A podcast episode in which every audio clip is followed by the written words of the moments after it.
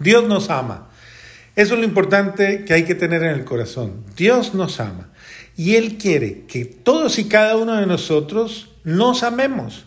Y nos amemos precisamente desde el amor que Él nos ha concedido, desde el amor que Él nos ha dado y con el cual nos ha reservado una vida maravillosa.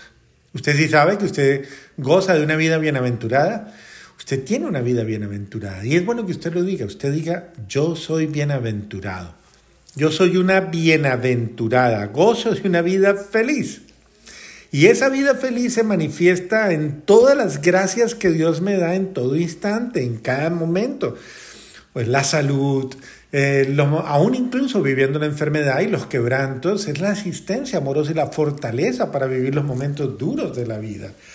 Dios se manifiesta de muchas maneras, queridos hermanos, de muchas formas Dios nos da bendiciones impresionantes. Esas bendiciones maravillosas de Dios son las que van realizando en nosotros precisamente su sueño de amor.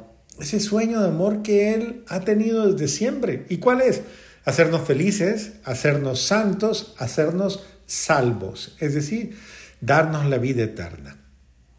Vamos a adentrarnos, queridos hermanos, un poco en la palabra de Dios del próximo domingo, porque este programa Encuentro con Jesús nos prepara a vivir la palabra. Y claro, nos da la gracia de poder llegar al domingo con la bendición de haber meditado y de haber ahondado cada palabra.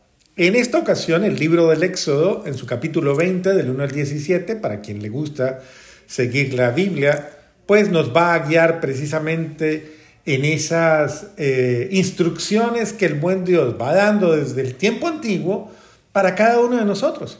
Y miren lo que dice el Señor. En aquellos días el Señor pronunció estas palabras. Yo soy el Señor, tu Dios, que te saqué de la tierra de Egipto, de la casa de la esclavitud. No tendrás otros dioses frente a mí. No te fabricarás ídolo ni figura alguna de lo que hay arriba en el cielo o abajo en la tierra o en el agua debajo de la tierra.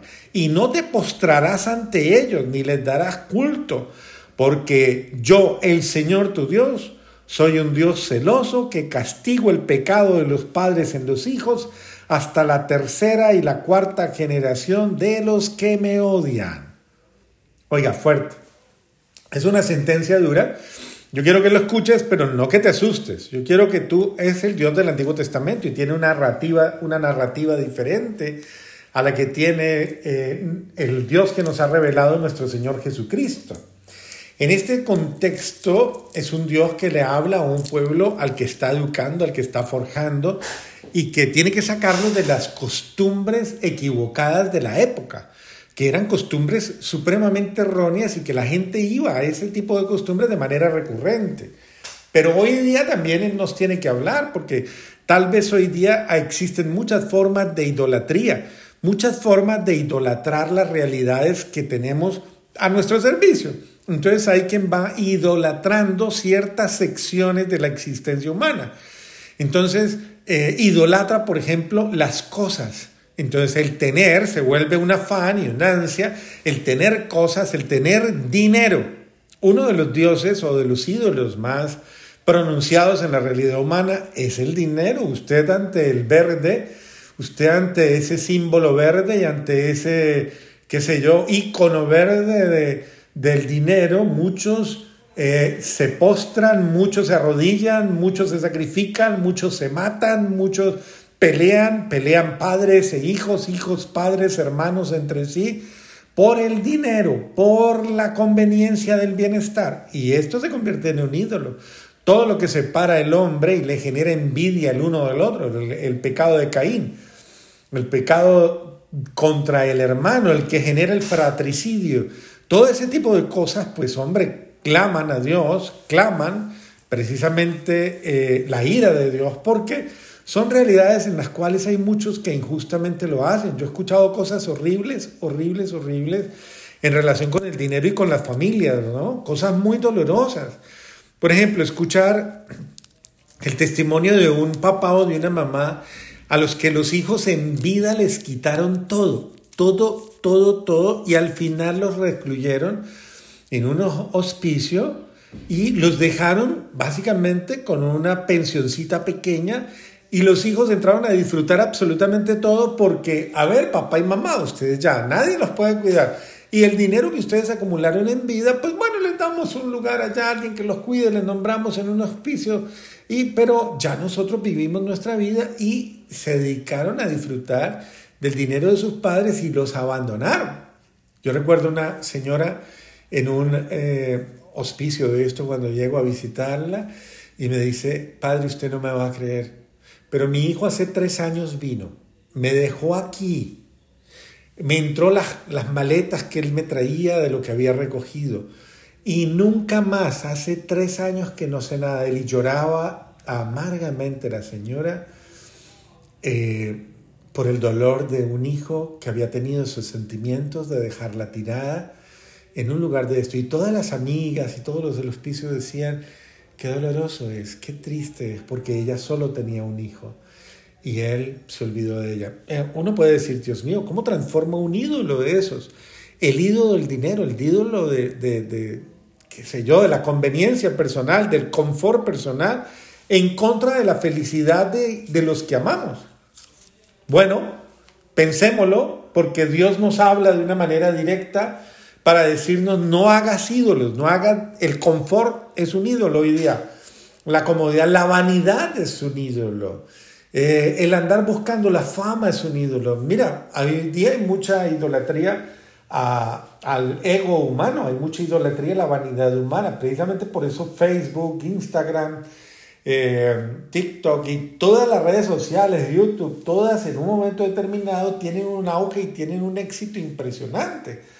Porque se convirtieron en una plataforma idolátrica, en una plataforma de proyección de muchos dioses chiquitos, de muchos de muchos artistas chiquitos, de muchos ídolos, de muchos que, de alguna manera, ¿cuáles son las formas de adoración? Los likes que van recibiendo.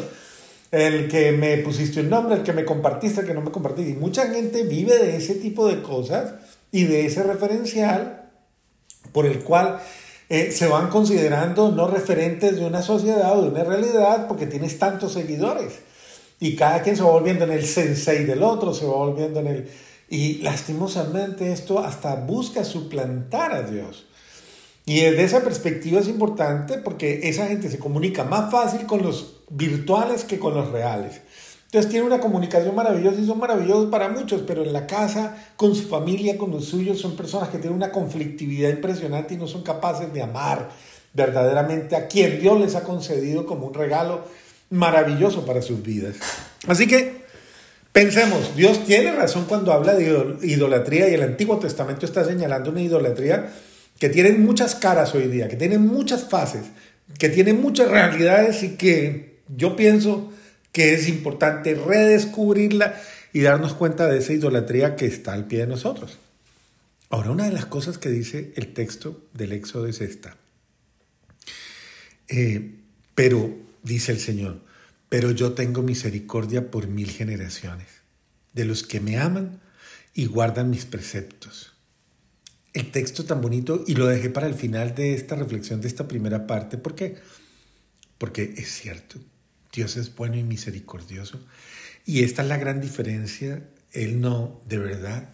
Dios espera es que se torne el hombre hacia Él, se devuelva, se arrepienta, se convierta. Dios no quiere la muerte del pecador.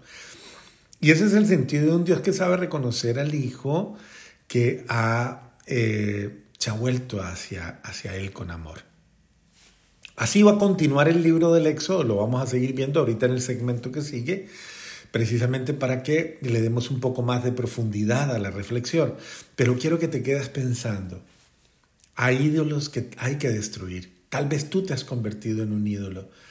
Tu ego, tu soberbia, tu prepotencia, tu arrogancia, tu orgullo, te ha ido convirtiendo en un ídolo. Y discúlpame, no quiero ofenderte, pero es que hay que nombrar esas realidades idolátricas. Y tal vez es necesario porque tu hijo no te puede alcanzar, tu mujer tampoco, tu esposo tampoco, tu padre, tus hermanos no te pueden alcanzar porque tú te volviste inaccesible, te volviste un ser humano muy complicado al que no se le puede hablar, es decir, un Dios. Pidámosle al buen Dios que nos dé la gracia de la conversión